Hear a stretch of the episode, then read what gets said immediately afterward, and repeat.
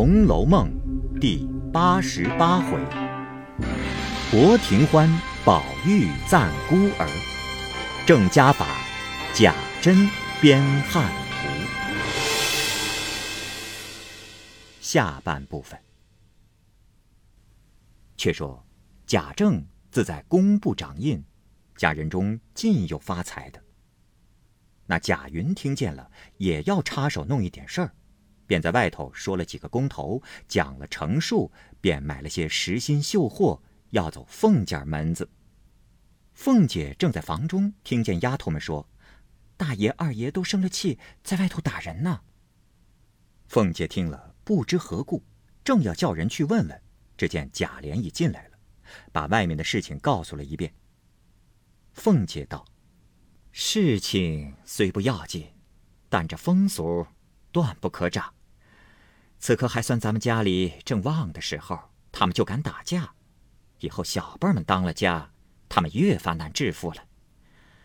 前年我在东府里亲眼见过焦大吃的烂醉，躺在台阶子底下骂人，不管上上下下一混汤子的混骂。他虽是有过功的人，到底主子奴才的名分，也要存点体统才好。哼，甄大奶奶。不是我说，是个老实头，个个人都叫他养得无法无天的。如今又弄出一个什么鲍二，我还听见是你和甄大爷得用的人，为什么今日又打他呢？贾琏听了这话刺心，便觉讪讪的，拿话来支开，借有事说着就走了。小红进来回道。连二爷在外头要见奶奶。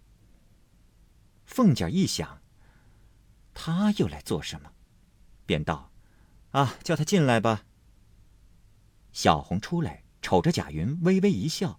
贾云赶忙凑近一步问道：“姑娘替我回了没有？”小红红了脸，说道：“ 我就是见二爷的事多。”贾云道。呵何曾有多少事能够到里头来劳动姑娘呢？呃，就是那一年，姑娘在宝二书房里，我才和姑娘。小红怕人撞见，不等说完，赶忙问道：“啊，那年我换给二爷的一块绢子，二爷见了没有？”那贾云听了这句话，喜得心花俱开，才要说话，只见一个小丫头从里面出来，贾云连忙同着小红往里走。两个人一左一右，相离不远。贾云悄悄的道：“哎，回来我出来，还是你送我出来？我告诉你，还有笑话呢。”小红听了，把脸绯红，瞅了贾云一眼，也不答言，同他到了凤姐门口，自己先进去回了，然后出来，掀起帘子点手，口中却故意说道。二奶奶请云二爷进来呢。贾云笑了一笑，跟着他走进房内，见了凤姐儿，请了安，并说：“啊，母亲叫问好。”凤姐也问了他母亲好。凤姐道：“你来有什么事？”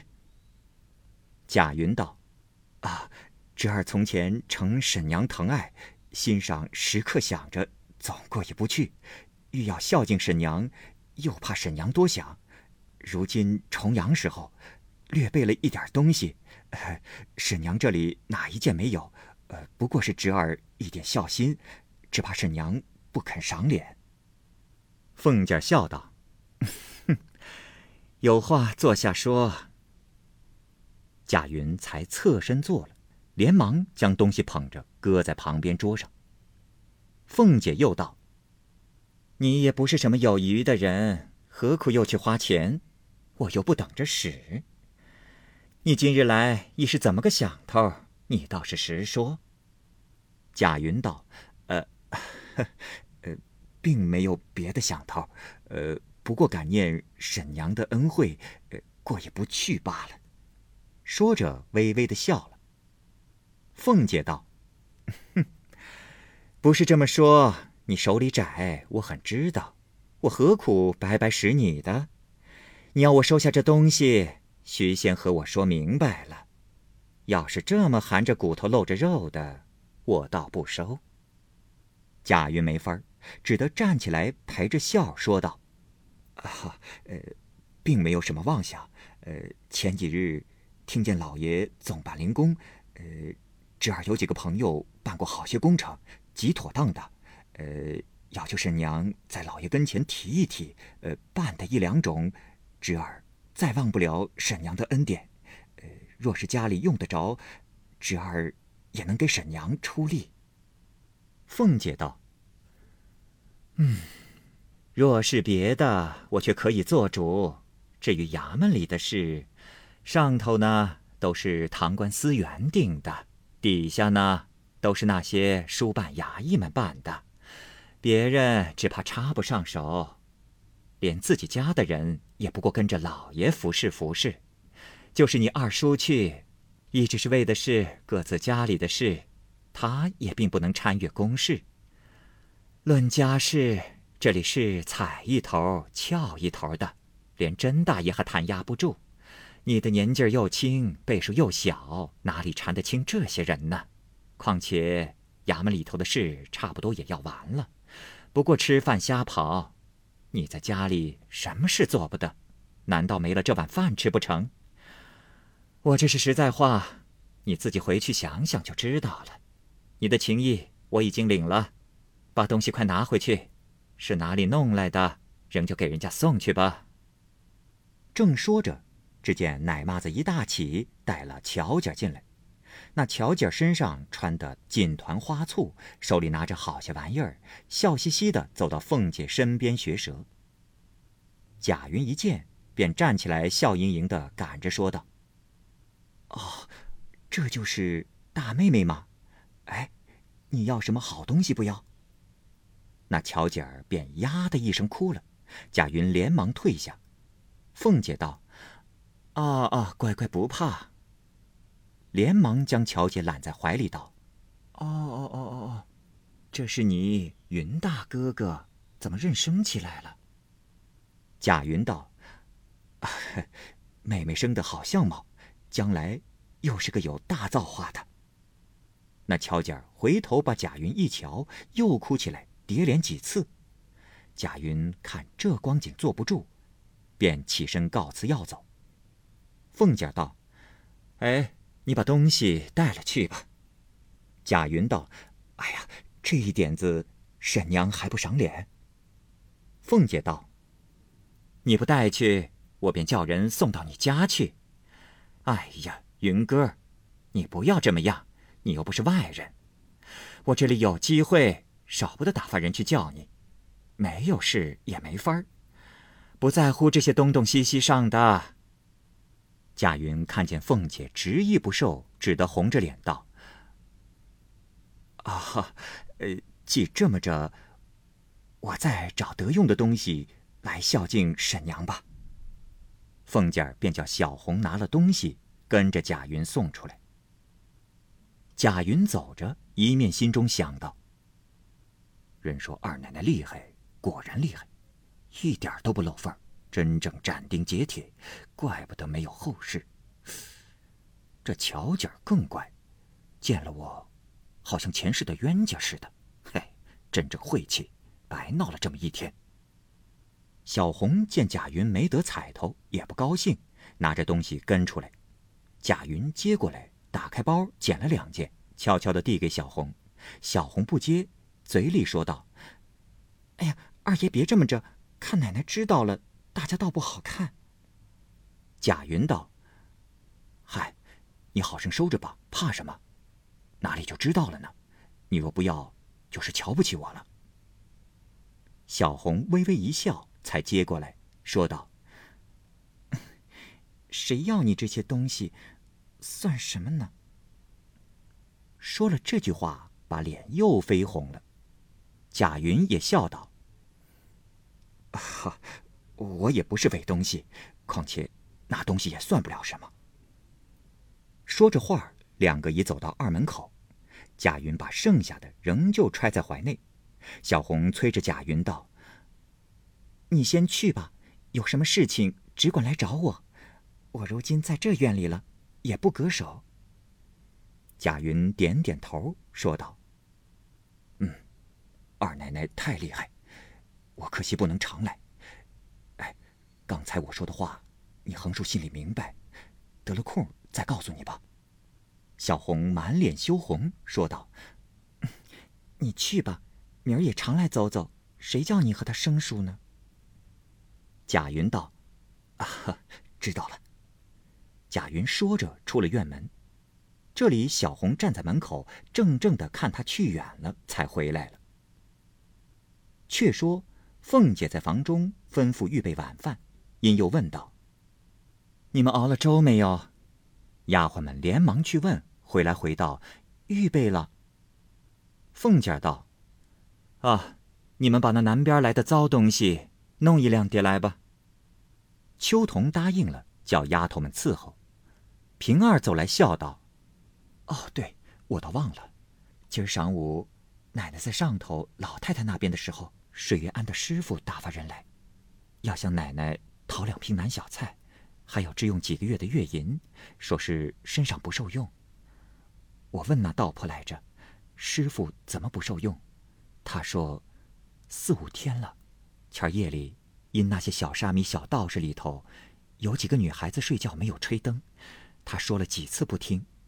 那一夜，看见他们三更以后灯还亮着呢，他便叫他们吹灯，个个都睡着了，没有人答应，只得自己亲自起来给他们吹灭了。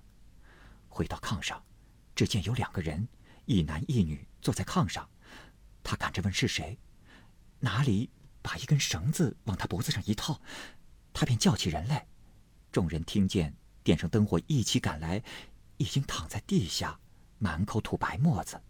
幸亏救醒了，此时还不能吃东西，所以叫来寻些小菜儿的。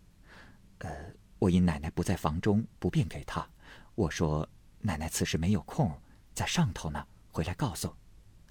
便打发他回去。刚才听见说起南菜，方想起来，不然就忘了。凤姐听了，呆了一呆，说道：“啊，南菜不是还有呢，叫人送下去就是了。”那银子过一天叫秦哥来领了就是了。又见小红进来回道：“啊，刚才二爷差人来说是今夜城外有事，不能回来，先通知一声。”凤姐道：“嗯，是了。”说着，只听见小丫头从后面喘吁吁的嚷着，直跑到院子里来。外面平儿接着还有几个丫头们咕咕唧唧的说话。凤姐道：“你们说什么呢？”平儿道：“啊，小丫头子有些胆怯，说鬼话。”凤姐叫那一个小丫头进来，问道：“哦，什么鬼话？”那丫头道：“我才刚到后边去叫打杂的天梅，只听得三间空屋子里哗啦哗啦的响，我还倒是猫儿耗子。”又听得“哎”的一声，像个人出气儿的似的，我害怕，就跑回来了。凤姐骂道：“胡说！我这里断不信说神说鬼，我从来不信这些个话快滚出去吧！”那小丫头出去了，凤姐便叫彩明将一天零碎日用账对过一遍。时已将近二更。大家又歇了一回，略说些闲话，遂叫个人安歇去吧。凤姐也睡下了。将近三更，凤姐似睡不睡，觉得身上寒毛一炸，自己惊醒了，越躺着越发起甚来，因叫平儿、秋桐过来作伴。二人不解何意。那秋桐本来不顺着凤姐。后来贾琏因尤二姐之事不大爱惜她了，凤姐又笼络她，如今倒也安静，只是心里比平儿差多了外面气儿。今见凤姐不受用，只得端上茶来。凤姐喝了一口，道：“啊，难为你，睡去吧，只留平儿在这里就够了。”秋桐却要献殷勤儿，因说道：“啊。”奶奶睡不着，倒是我们两个轮流坐坐也使得。凤姐一面说，一面睡着了。平儿、秋桐看见凤姐已睡，只听得远远的鸡叫了，二人方都穿着衣服，略躺了一躺，就天亮了，连忙起来服侍凤姐梳洗。凤姐因夜中之事，心神恍惚不宁，只是一味要强，仍然扎正起来，正坐着纳闷，忽听个小丫头子在院里问道：“平姑娘在屋里吗？”平儿答应了一声。那小丫头掀起帘子进来，却是王夫人打发过来来找贾琏，说：“哦，外头有人回要紧的官事，老爷才出了门，太太快叫请二爷过去呢。”凤姐听了，唬了一跳。未知何事，下回分解。好，各位听友，由于时间的关系。我们这期节目就先播到这儿。欲知后文详情，欢迎您关注蚂蚁晒尔，并订阅我播讲的《红楼梦》。另外，还有更多精彩的系列故事也在其中，欢迎您关注收听。如果您有什么样的意见或者建议，可以通过下方的留言方式及私信的方式告诉我，我会在第一时间回复您。我是蚂蚁，我们下期节目再见。